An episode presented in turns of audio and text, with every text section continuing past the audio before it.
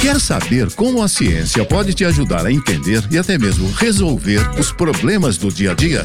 Não saia daí, que tem Ciência em Prática na Rádio Erge. Nós recebemos uma mensagem da ouvinte Luísa, moradora de Nova Friburgo, na região serrana do Rio de Janeiro. Qual sua dúvida, Luísa? Oi, meu nome é Luísa, eu moro em Nova Friburgo e até hoje eu não tomo caldo de cana por medo de pegar a doença de Chagas. Eu queria saber se ainda devo me preocupar e se a doença tem cura.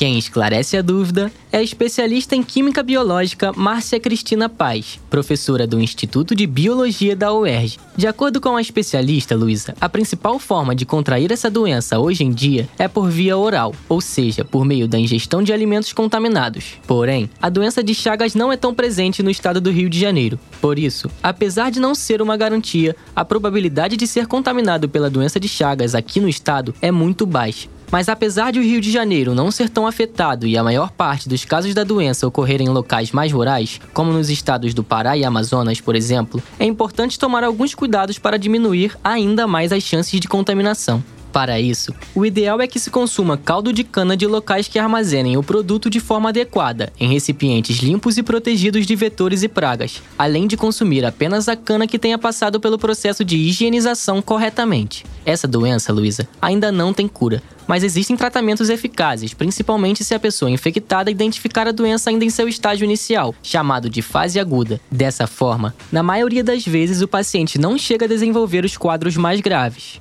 Então, Luísa, mesmo com as baixas taxas de contaminação pela doença de Chagas no Rio de Janeiro, é importante estar atenta aos riscos e evitar o consumo do produto em estado de conservação duvidosa, pois ainda não há cura para a doença.